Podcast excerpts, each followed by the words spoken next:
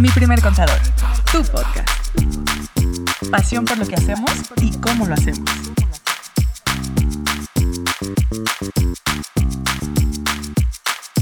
¿Cómo están? Oigan, este, para que vean que esto es live, ¿eh? Para que vean que siempre hay una producción backstage. Pues bueno, así en cálido, ¿no? Sin agua va ni agua viene. Eh, arrancando con este programa de hoy. Oigan, primero de todo, la semana pasada no tuvimos podcast, pero me encantó su live. Sí las vi. Estuvo ¿Sí las chido, claro. Por ahí vieron la pregunta que les mandé, nomás que la ignoraron, ¿eh? No, Ay, no, no te vimos. crean. Ay, No yo no. Oigan, pues venimos con una dinámica perrísima nueva. Ya ven, siempre aquí viendo a ver qué nos fumamos. Este, y ahora traemos una dinámica que creo que también le va a echar más, más sabor al caldo. A ver, ¿quién, quién le explica cómo va a ser? Pues bueno, ya saben que ahorita en los podcasts que hemos eh, realizado de esta temporada, hemos estado respondiendo las dudas que nos mandan a través de todas nuestras redes. Bueno, ahora vamos a traer una dinámica especial para ponerle más sabor al caldo. Y es que ya vamos a definir tiempo para responder las preguntas. Tenemos ya un cubo de tiempo. Ok, si ven, o sea, wow, ¿eh? sí, Wow. nada más le vamos a dar un minuto a la respuesta o tres minutos. Ajá. Ok. Vamos a tener dos opciones, o contestarla en un minuto o contestarla en tres minutos, ¿va? Si pueden ver aquí, tenemos un cubo, un dado, ¿no? Este está bastante padre porque depende de la posición que tenga, es el tiempo que va a durar el cronómetro. Así es. Entonces, vamos a darle tiempo a cada respuesta con el objetivo de ser claros y concretos. Exacto, Ok, exacto. Entonces, como las opciones son un minuto o tres, dependiendo quién va a contestar la pregunta, pues va a tener el tiempo así definido. Los otros dos van a, van a definir. Van a elegir van a- con- van a cuánto tiempo tienes. ¿Cuánto? A ver, Sí. en tres, a ver, en uno, para hacerlo acá. Para ver qué, qué tan buenos y concisos somos para explicar. Ajá. Oigan, pero antes de eso, eh, últimamente han salido como muchas dudas respecto a, a los regímenes fiscales para personas físicas. Primer regímenes. pregunta. Tengo ¿Cómo- problemas. cómo se dice? ¿Cómo se dice? ¿Regímenes o O reg- regímenes?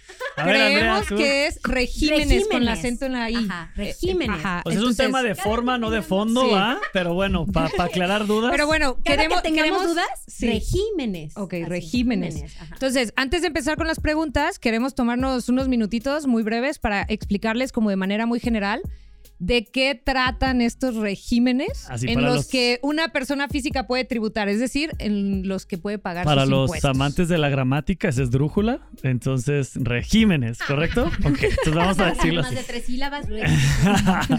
a ver, échale Lili, entonces pues ya estás ahí encaminadita. ¿De qué vamos a hablar? De los regímenes. Bien. Las personas Sí. físicas. Ya en otro programa Sí. hablaremos de las morales. Ahorita nos vamos a enfocar en física. La verdad es que hay muchos.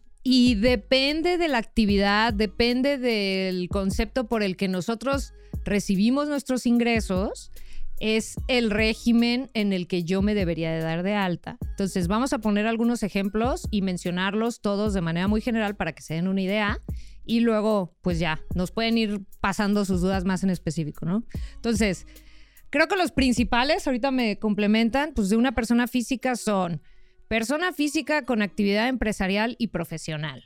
Y Yes. este es como el general, ¿no? Donde eh, entra cualquier persona que realice una actividad por honorarios o una actividad empresarial como un, Un un negocio. comercio, un negocio, eh, todo eso.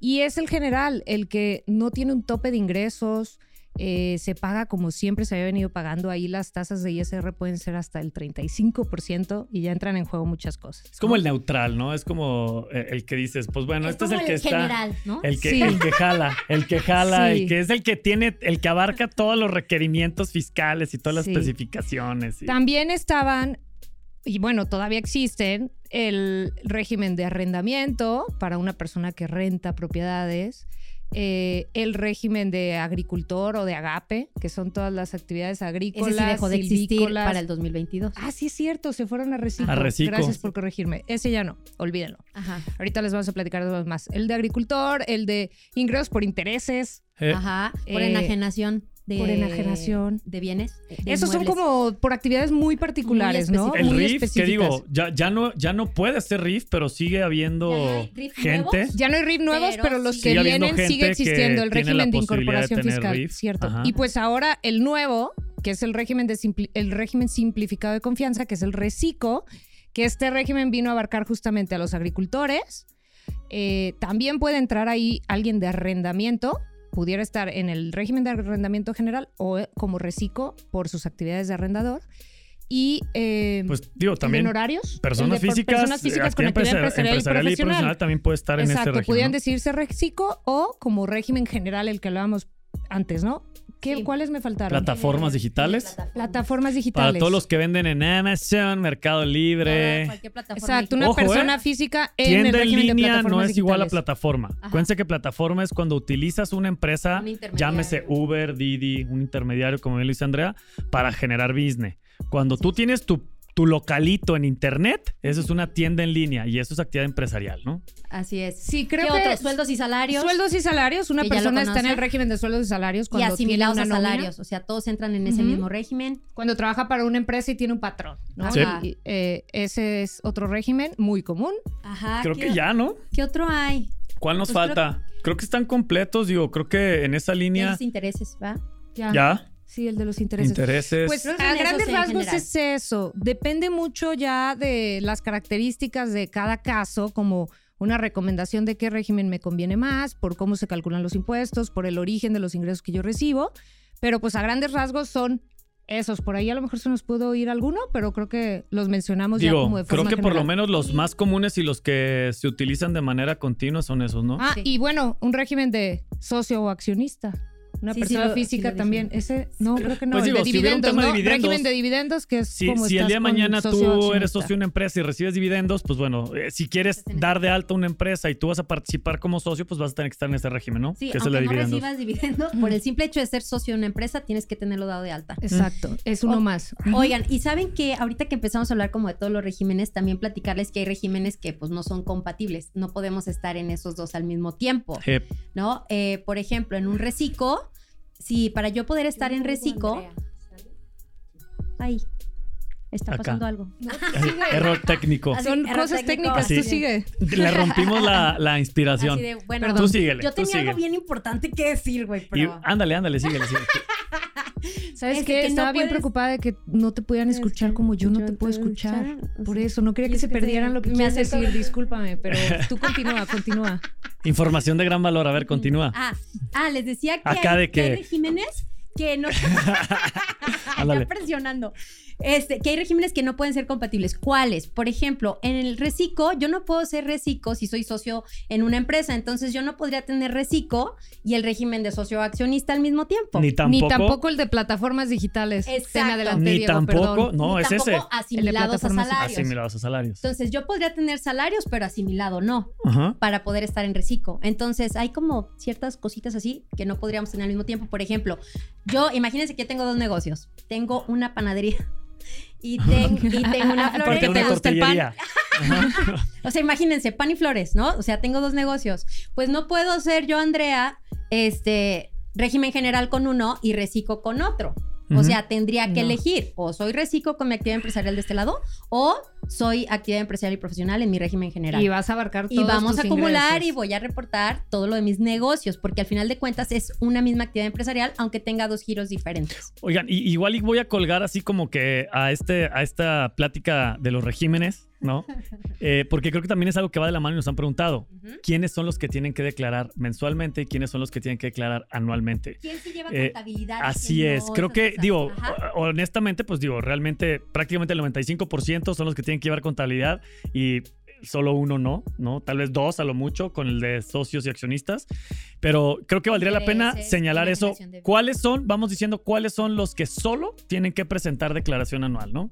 En ciertos casos, pero que no tienen que llevar contabilidad, el régimen de sueldos y salarios. Correcto. eh, Socio o asimilados a salarios. Socio o accionista. Intereses. Ingresos por intereses. Eh, enajenación. Ajá. Este también. El régimen de enajenación tampoco tendrían que llevar una declaración mensual como tal. Solamente ya revisando los casos de cada una, tienen la obligación de presentar una declaración anual. Y hay algunos complementarios también, eh, que digo ahí, creo que no sé tú, Lili o Andrea, que me puedan ayudar a, a confirmar eso, pero hay algunos que también tienen la posibilidad de declarar semestralmente, ¿no?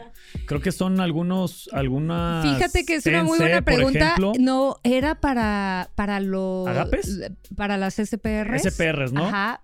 que Eh, ellos también podían declarar solamente semestralmente. Ah, sí, Y Las sociedades de producción Ajá. rural. Y sabes también los agricultores en general que optaban, no solo eh, personas morales, también físicas. Los que estaban en el sector primario tenían esa facilidad. Pero ya no. Ajá, pero porque ya no pues. existe Sí. ese Estamos régimen. hablando del pasado. Ya se volvieron recicos. Pero ¿saben también quién es? Este. Ah, nuestro equipo nos está Ah, mira, aquí nos llegó un, un fax. Nos llegó un fax en este momento. Nos acaba de llegar un fax. Déjenme les comparto. Oye, déjame checar que no va a ser un albur, este, mi Gus. No voy a ser así que saludos a Elber, Hola. ¿no? Este, ¿qué pasa si un Uber chocó y la aseguradora le está pidiendo al dueño del carro que le facture a la aseguradora? ¿Es válido? Ah, es una buena pregunta. Pregunta de Ángel CP24. Qué buena pregunta haces eh, y es Ahí un va, tema vamos a muy, empezar muy con común. esto y vamos poniendo tiempo. Es más, así. ¿El público ya lo pidió? A ver, El ahí público va. dijo, dejen de hablar de regímenes y ahí les da una ¿Cuánto le pregunta. damos, Lili? ¿Tres o Tres, uno? tres, tres. ¿Quién la va a contestar? Tú. Ah, ¿yo lo voy a Una, contestar? dos, No, ya estaba No, ya prendido. está prendido. Solo Déjale- ponlo así. Déjale uno. Así. uno. Ponle ¿Ninguno le uno, uno cada quien. A ver. A ver, ahí les va. Así. No, déjalo así y solo voltealo y para que mucha, vean que- mucha que- tecnología para, Para que Andrea. vean que estamos en- eh, practicando. Ahí va. Así, un así. minuto. Sobres y Ya. contando. Y se supone que cuando se acabe va a pitar, ¿no? Pero bueno. Ajá. Ahí te va, Ángel.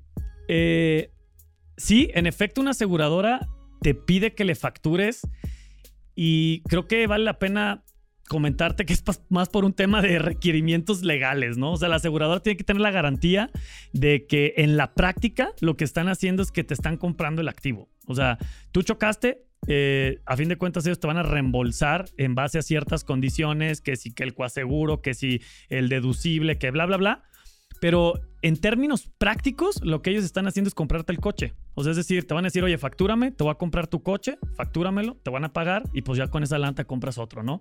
Entonces, realmente eh, lo que ellos están diciendo es, para yo poderte respetar el seguro y para yo poderte pagar el daño, necesito comprártelo.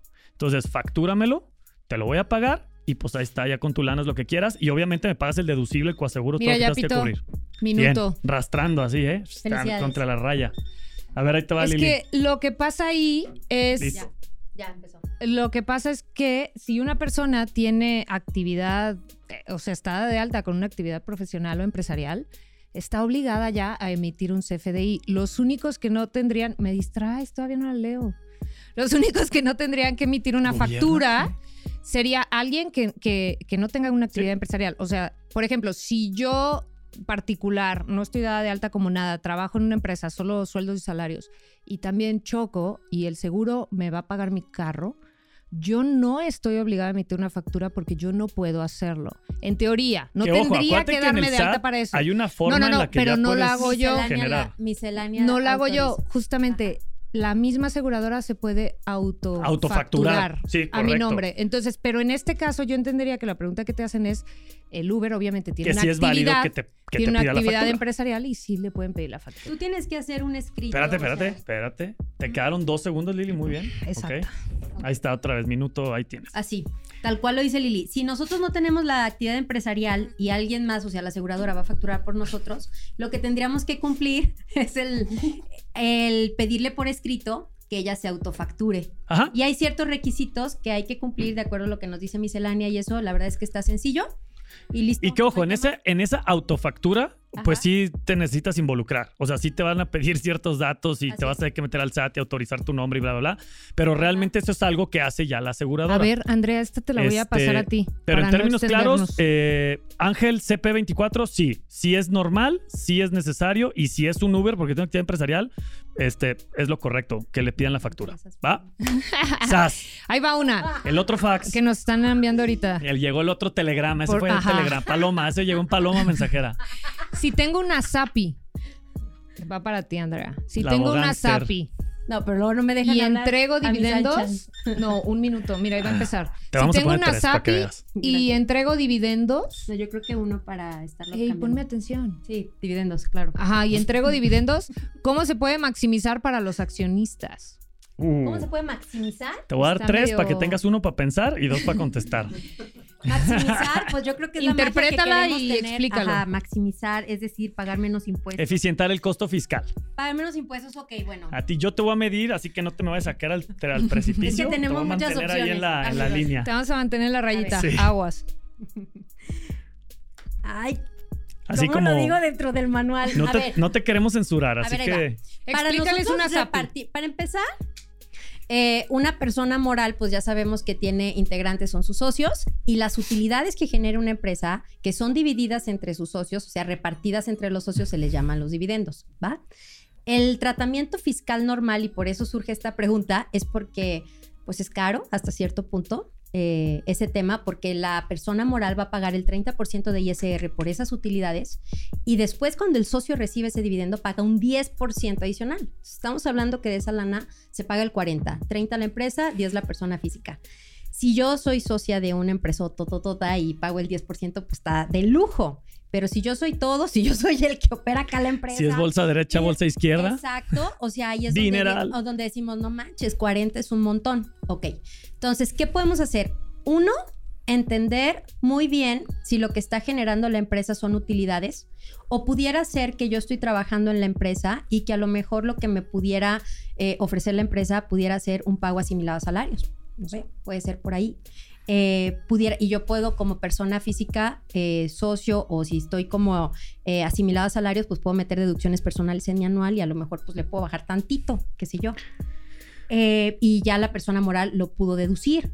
Entonces, eso es algo que se me ocurre, poder pagar un asimilado a salarios. El otro es que también a lo mejor yo pueda, si sí le estoy prestando también algún servicio o estoy teniendo alguna relación o una operación con la empresa, eh, que yo le pueda facturar a la empresa y que la empresa pues me pague yo me hago bolas con mis impuestos también. Eh, cuando yo decido facturarle a otra empresa por la prestación de algún servicio y que yo activo mi contabilidad porque tengo mis propias actividades, pues yo también empiezo en un juego como yo persona física a buscar gastos, ¿no? A ver qué estoy haciendo, qué puedo meter adicional, cosas que la empresa no estaba metiendo. Entonces a lo mejor puede haber por ahí una optimización y no de cajón ya 30 y el 10. Te estás yendo O sea, como a qué opciones tiene para Sacar la lana. dividendos que a lo mejor no forzosamente Puede son dividendos, ¿no? Ajá. De ahí en más para que, o sea, ¿cómo te digo que la ley es muy clara, ¿no? O sea, de dividendos se paga el 10. No, y hay que ver, hay que ver qué tipo de, de- Yo- pues, qué tipo de, de- en realidad de, pues quería decir ingreso, pero no ingreso, o sea, sino qué, qué es lo que estoy repartiendo, porque pues también ver si de verdad es un dividendo y Es pues que mira, tendríamos que eh, caer ahí. Yo- que yo- O si no. pudiéramos irnos ajá, con una vamos, si nos vamos a lo textual opciones. de la pregunta, no, Sí. la pregunta dice, si tengo una SAPI y entrego dividendos, ¿cómo se puede Mm. maximizar para los accionistas? Si nos damos así como a lo meramente textual, no se puede maximizar. Ujú. Dividendos 10%, punto. O sea, no, no se puede El accionista paga nada. 10 por lo que recibe Ajá. dividendos. Entonces, oye, tengo una SAPI, sea SAPI, sea SB, SDRL, sociedad mercantil, lo que quieran, en términos de sociedades mercantiles, pues si decidiste y definiste dividendos, pues es eso por el 10%, como bien lo dice Andrea. Más bien aquí es irnos un pasito antes, ¿no? Y aquí la pregunta sería, este, ¿es necesario pagar dividendos? ¿No? O sea, ahí es donde se puede explorar. La eficiencia en el pago de impuestos o la eficiencia fiscal viene en el pasito previo. Ándale, te estás mordiendo la lengua. A ver, No, complementale, no, no complementa. El chat está viendo el live. El SAT está- Saludos al SAT. Saludos al SAT. Entonces, digo, en ese sentido, eh, creo que va por ahí. La Sí. pregunta textual, dividendos es igual a 10%. Creo que, el ¿Cómo paso es previo. decir? El paso es previo. El previo es el análisis, es la Oigan, eficiencia. ¿Nos aventamos una más o qué onda? ¿Cómo vamos de Una más, a ver, ya nomás Así, termina de decirte y nos ajá. aventamos una. Creo que el punto también importante de ahí es entender cuál es el objetivo de sacar esa lana. O sea, si neta sí la necesitamos en las personas físicas y por qué, o desde la empresa a lo mejor podríamos estar invirtiendo más y ya no la tendríamos que sacar. O sea, como entender eh, los objetivos O que tienen. pon- no, ya me iba, ya me iba a aventar, ya me iba a aventar al matadero. Ya, y si el que, el que quiera más tips que nos escriba en privado, ¿verdad? Que acuérdense que hay una cosa que se llama reciclo, que, bueno, échale, Mm. Lili. Vámonos a las preguntas de acá. Ahora, Ya no ha llegado más, A ver, más fax, ¿no? No tenemos telegramas. Bien. vamos a este, naranjita. Bien, cerramos con esta pregunta. Yo voy a escoger quién la contesta. escoges ah, y no, escoges- allá está el papel. Ah, ok. Y escoges, escoges, y tú, Lili, escoges el tiempo. Órale. Ay, güey, este está muy enrollado. Ay, soy yo. Ah, tú Yo, sola. eh, me Así, la- ma- me la- mátate Me sola. la voy a leer. Ten, tú me pones el tiempo. Ok, vamos a ver. ¿En qué es régimen? Ah, mira, tiene que ver con lo que estamos platicando. ¿En qué régimen me registro si hago rifas y recibo donaciones para gastos médicos de mi hijo? Uh, Le pregunto a todo contador en TikTok y no me responden. es que no nos han preguntado a tres. nosotros. Ese es de tres minutos. Esa es una muy buena pregunta y qué bueno que nos llegó ya por fin esa pregunta porque te vamos a responder. Híjole, tiene varias. Tiene jiribilla. Sí, podría tener está- algunas variaciones, creo yo, porque eh, ¿en qué régimen me registro si hago rifas y recibo donaciones para gastos médicos de mi hijo? Ok. Ve de más a menos, ve de más a menos. Ajá. Mm, para este tema en particular de donaciones, voy a empezar por ahí. Eh, quien, quien puede recibir donaciones y que éstas sean eh, exentas de impuestos, solamente es una donataria autorizada. O sea, se tiene que contar con una autorización del SAT para recibir donativos y pues tengo que justificar a qué me dedico, Y ¿no? tiene que ser una persona moral. Sí, y cumplir con un chorro de requisitos. Yes. Aquí yo lo veo más como, pues en el día a día, me imagino que Max, eh, ne- pues necesita ayuda para algún tratamiento médico de su hijo y entonces hace un montón de cosas, este, rifas, eh, lo que sea, eventos, recibe donativos de gente que lo quiere ayudar.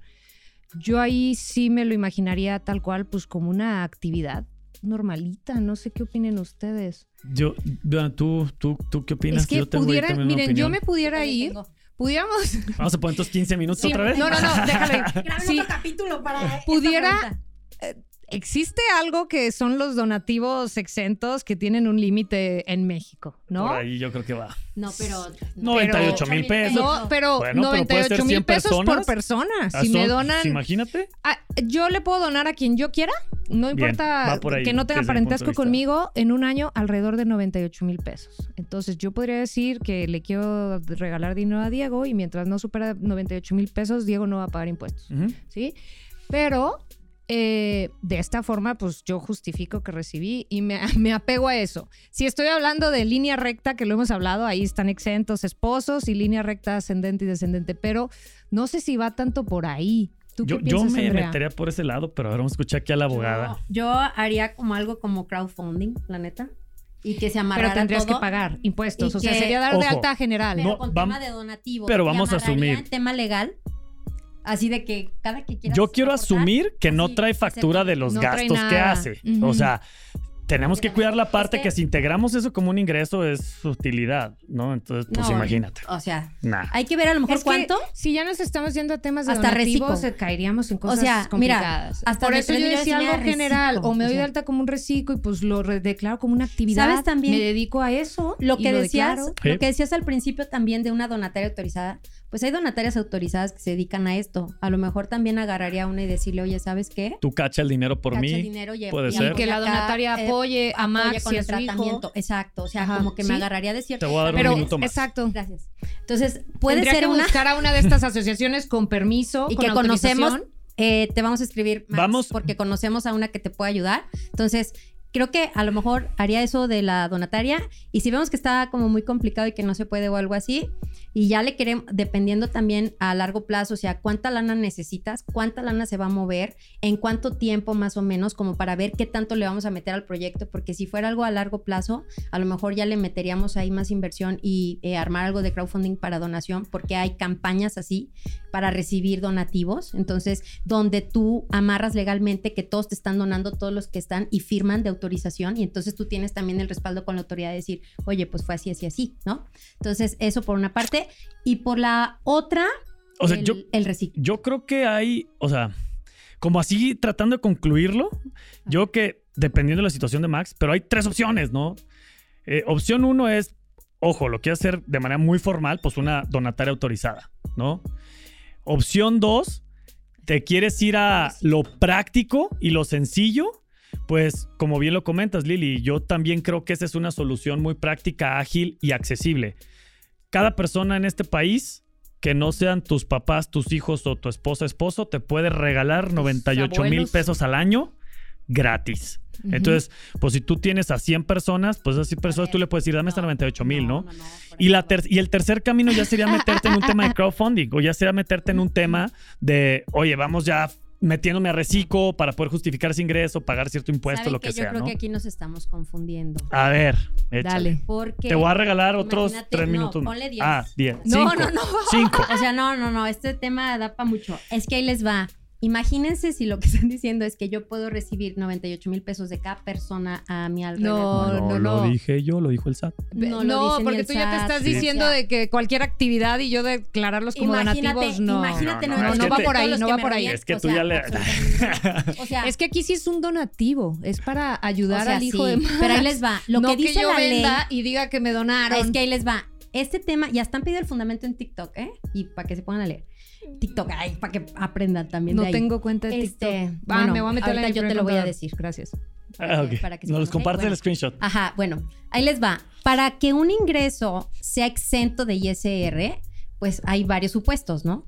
Y uno de los supuestos es eh, donativos en el año que yo sume 98 mil pesos. Yo, Andrea, No por recibí- persona. No por persona. O sea, no es de que 98 de mi papá, de mi sugar, 98 de mi vecina, 98 de mi ex y 98 de. O sea, no manchen. Ay, El del de ex que sea pensión, que sea pensión alimentaria O sea, para o que sea, no grabe. no. Sí, sí es entonces, cierto, sí es entonces no va son por ahí, es acumulado. Yo. Andrea, tengo 98 mil pesos en el año que voy a poder recibir por concepto de donativo y listo, hasta luego. Bendición se me cuida, o sea, solo son 98 mil.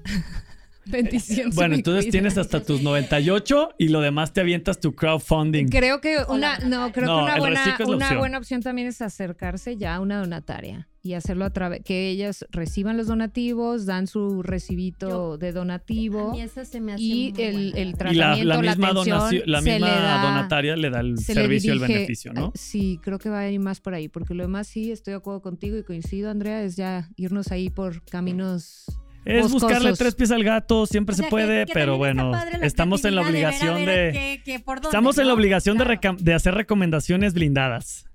Oigan, pues creo que Bien, pues ya oigan, tenemos que parar este, por hoy. Sí va. Estuvo buena. las Estuvo bueno, preguntas. nos llegaron ahí varias preguntitas por fax. Este, pues muchas gracias a todos. Ahí seguimos Sigan pendientes. mandando sus preguntas, la neta es que está bien padre poderles explicar. Max, esperamos que, que hayas podido tener un poquito más de claridad de las opciones que tienes. También por acá. ¿A dónde nos escriben y dónde Ángel nos buscan? CP24. a, a todos, bueno, nos pueden escribir a todas nuestras redes, amigos. Eh, tenemos TikTok, tenemos el Instagram, tenemos todas las plataformas estas para el podcast, para que también ahí nos puedan comentar. Tenemos el canal de YouTube, tenemos nuestros sitios web, tanto de mi primer contador como de Yeah. mi Sol.